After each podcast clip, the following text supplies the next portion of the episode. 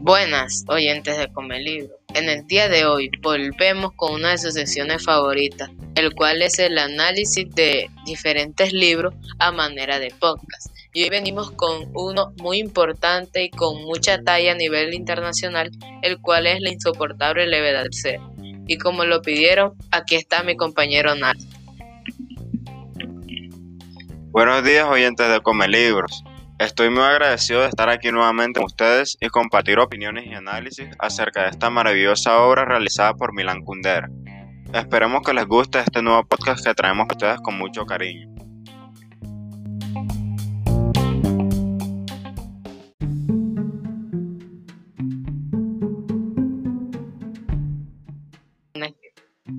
Primero debemos conocer quién es Milan Kundera. Milan Kundera es un escritor checo nacionalizado francés de amplísima proyección y fama internacional.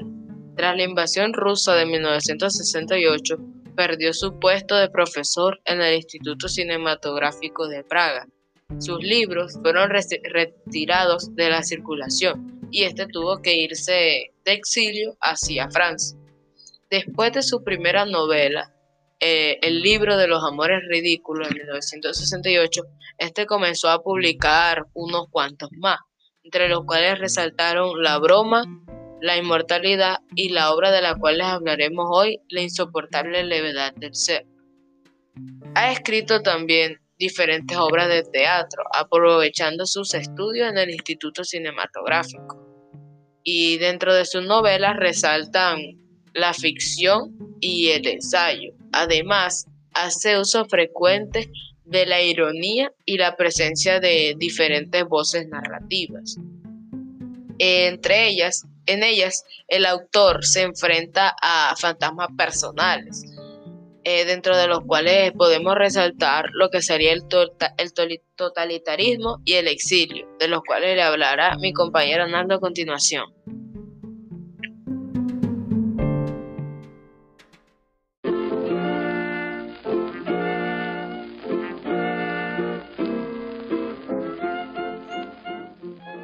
Aunque una de las obras más conocidas de Milán Kundera es La insoportable levedad del ser, no es esta en donde mejor se expone el totalitarismo de la Unión Soviética sobre los pueblos a los cuales ayudó a liberar del yugo de la Alemania nazi, para luego sumergirlos durante décadas en uno de los más crueles destinos, la igualdad ideológica.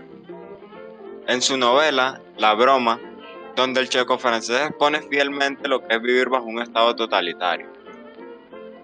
En las obras de Kundera, el totalitarismo es telón de fondo que sirve como excusa para sacar a la luz la condición humana de sus personajes, pues es en situaciones extremas cuando los seres humanos revelan lo mejor o lo peor de sí mismos.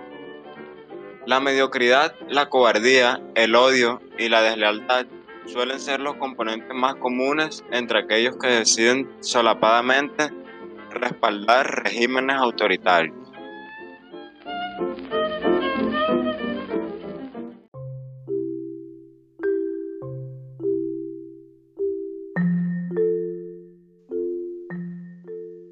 Uno de los hechos históricos que caracterizan el contexto de la obra fue la Primavera de Praga.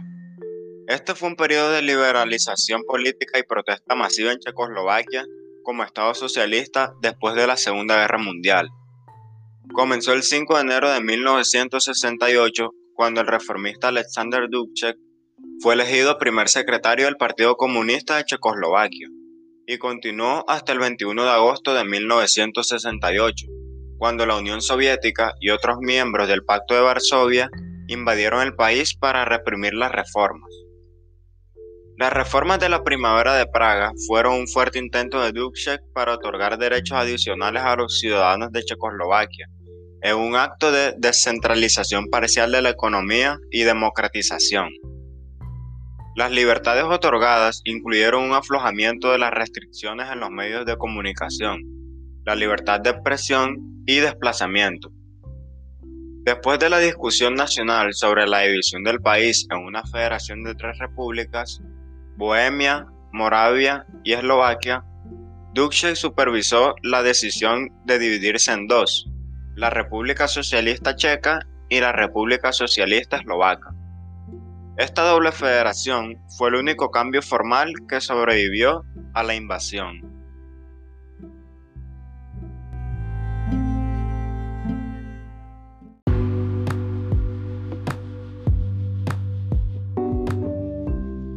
Habiendo conocido el contexto mencionado por mi compañero Naldo, ahora procederemos a adentrarnos en lo que sería la obra como tal, para lo cual primero debemos hacer como un recorderis de los diferentes elementos de este, comenzando por los personajes.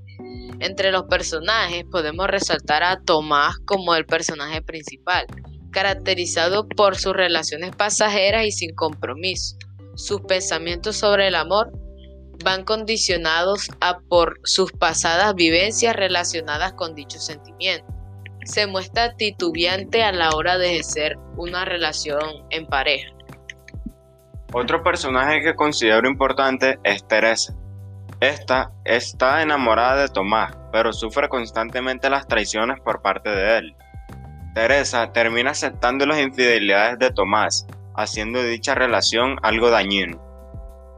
Sabina era una pintora, amante de Tomás, a la cual él acude para conseguirle un trabajo a Teresa.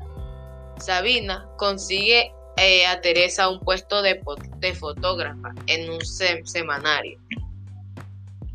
Los padres de Tomás son mencionados y se habla de que la relación entre ellos y su hijo no es la mejor.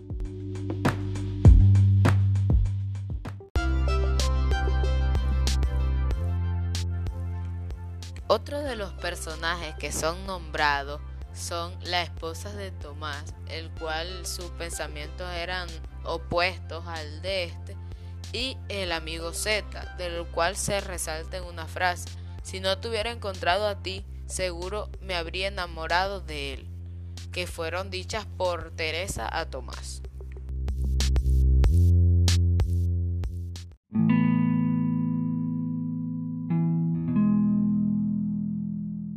Bueno, ahora hablaremos del capítulo 2. Nos adentraremos analizando los hechos importantes y brindando nuestras opiniones sobre estos. El capítulo 2, denominado El alma y el cuerpo, eh, eh, en este Milal Kuldera nos explica el sentido de estos. Podemos observar que en una parte este, no, este nos expone que hace mucho tiempo el hombre se interesaba sobre el golpeteo que regular que estaba en el pecho. Sin embargo, no tenía los medios para poder investigar sobre este. denominaban al cuerpo como una jaula dentro de la cual había muchas funciones, como lo es mirar, escuchar, temer y pensar. Y eso que quedaba al sustraer todo del cuerpo se denominaba alma, como la esencia de este mismo. Hoy que los avances tecnológicos y científicos han surgido, ya sabemos que el cuerpo posee diferentes funciones, como son los sentidos para las funciones vitales, la nariz para llevar el oxígeno a los pulmones y que lo que golpetea dentro del pecho es el corazón. Esto ha dejado de lado lo que sería el alma, ya que hoy eh, el alma muchos la consideran como la materia gris dentro del cerebro. Y, el alma y eh, el, alma ha quedado como un prejuicio pasado de moda, o al menos así nos lo expone Milán Kundera.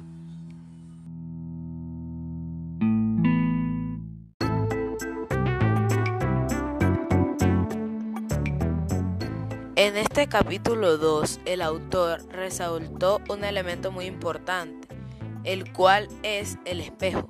Teresa pasaba numerosas horas viéndose al espejo, esta con el fin de buscar su, su alma dentro de este. Sin embargo, esta alma era opacada por el cuerpo debido a su semejanza física que, pues, que tenía con su madre. Así es, Sebastián. Teresa buscaba en el espejo el surgir de su alma por encima del cuerpo, pero la semejanza física que ésta tenía con su madre opacaba y se volvía cierta barrera para que su alma eh, se sobrepasara al cuerpo y se dejara ver claramente. Teresa deseaba que su cuerpo y las semejanzas con su madre se volvieran una abstracción, que no sean eh, primordiales a la hora de este reconocerse en el espejo para que así su alma pueda renacer y dejarse ver libremente.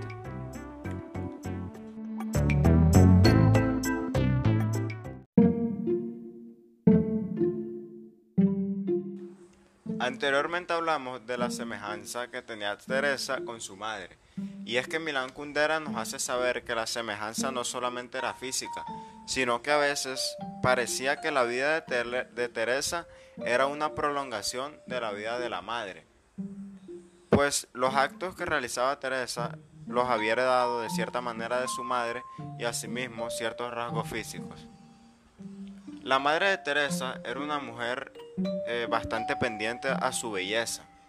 Hubo un momento en el que nueve pretendientes estuvieron a sus pies y ella eligió a uno, pero al parecer fue una mala elección, pues este terminó dejándola y murió tiempo después. Adquirió otra relación con otro hombre, padrastro de Teresa en este caso, y se fueron a vivir un pequeño piso. Tuvieron tres hijos a los cuales Teresa se encargaba de cuidarlos, eran sus hermanastros.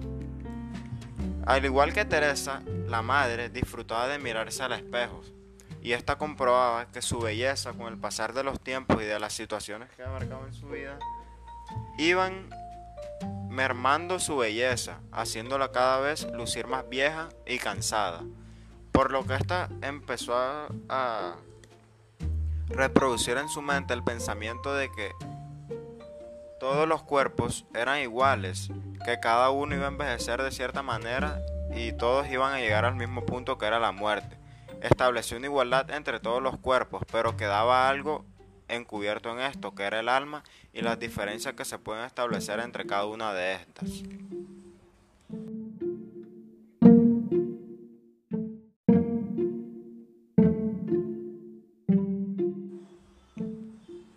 La madre de Teresa y su constante vicio de pensar que la juventud y la belleza nada significaban, buscaban también hacer que Teresa viviera sometida bajo estos principios, haciendo que ésta constantemente estuviera viéndose en el espejo en secreto. Eran unas prolongadas miradas en las que se convertía en una constante lucha contra los pensamientos de su madre y contra su propia madre pues era un deseo que se generaba en ella de no ser un cuerpo como los demás. Ella trataba de ver el alma por encima de su cuerpo, pero el alma era como cierto ente tímido que le daba vergüenza salir a que la vieran. Se mostraba atemorizada, triste y tímida.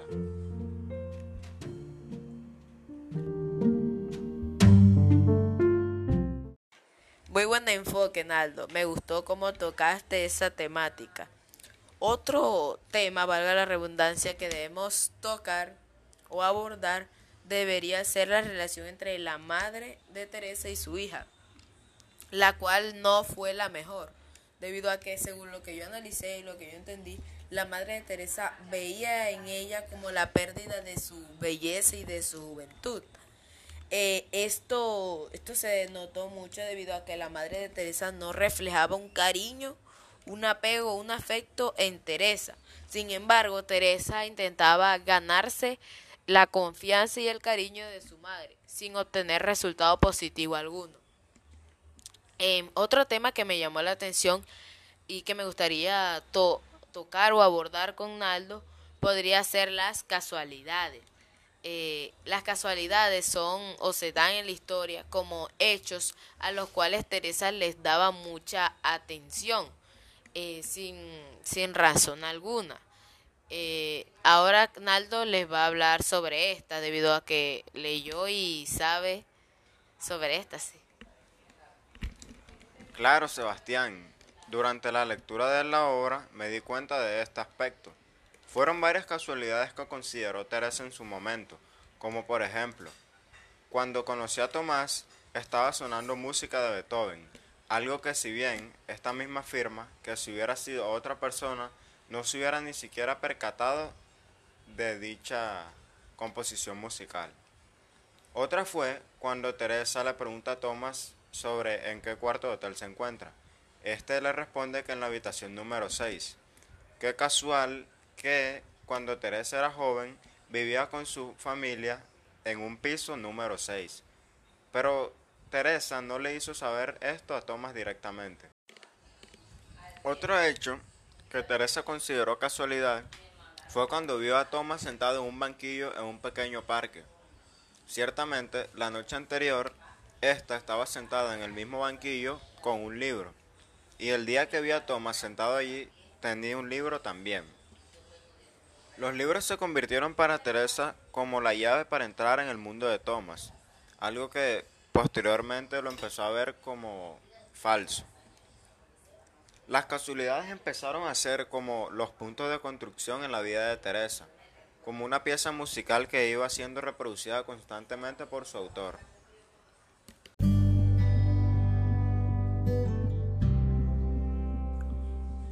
La explicación que nos da Milán Kundera sobre la madre de Teresa nos permite identificar cosas que, nos habían contado en el capítulo 1, como lo son los sueños.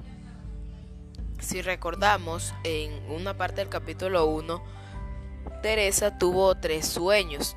El primero donde las atacaban una gata. Esto lo podríamos relacionar con la, eh, la vida tan dura y por las diferentes por el diferente sufrimiento que pasó Teresa. El segundo, la, ejecución de diferentes mujeres. Además, si nos vamos al capítulo 1, nos remontamos a este sueño, nos dice que estas mujeres van desnudas, por lo cual podríamos considerar esto con la teoría de la madre que nos decía que, toda la, que todas las personas eran iguales y por eso iban desnudas y así. Y como, eh, como eran amantes de Tomás, ella no se sentía única entre, entre esas amantes o esos amoríos. Y por último, eh, hablaba de su vida después de la muerte, en el cual eh, se sentía en una situación sin un, sin un fin, sin fin alguno.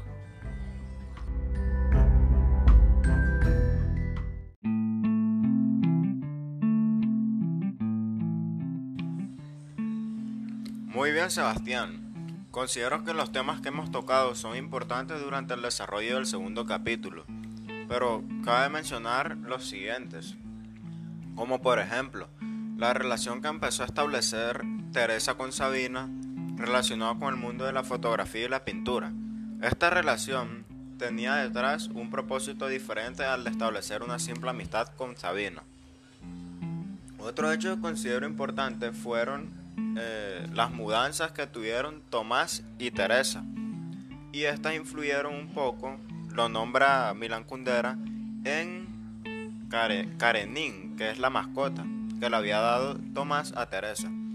La mascota representa el modo de vida que tienen muchos seres humanos en algunas ocasiones, como un reloj que las manecillas giran constantemente y siguen el mismo trayecto durante todo el tiempo.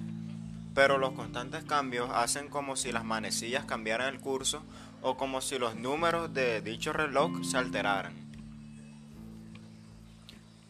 Finalmente podríamos hablar sobre las analogías que nos presenta Milán Kundera en la obra, como por ejemplo, relaciona a Teresa con Alexander Dubček, asignándole el adjetivo de debilidad. Más bien, Teresa se considera débil y se compara con Alexander Dubček, pues como sabemos, durante la primavera de Praga, este fue totalmente sometido por la Unión Soviética.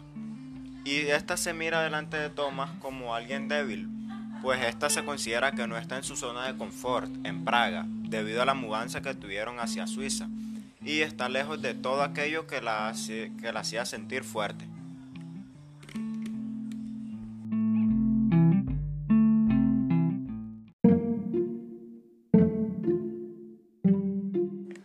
Bueno, ya casi llegamos al final del programa. Gracias por estar aquí.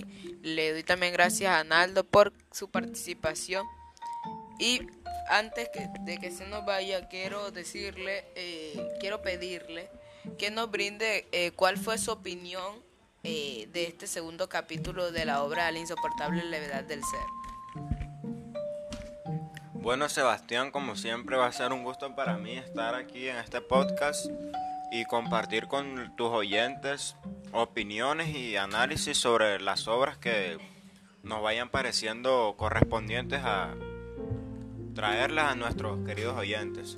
Bueno, en fin, podría decir que este segundo capítulo me pareció bastante interesante por el hecho de que Milan Kundera nos representa de diversas formas ciertos hechos que logramos ver en nuestra vida cotidiana, como por ejemplo la belleza por encima de la esencia verdadera del ser humano, el alma, lo que verdaderamente nos identifica de los demás.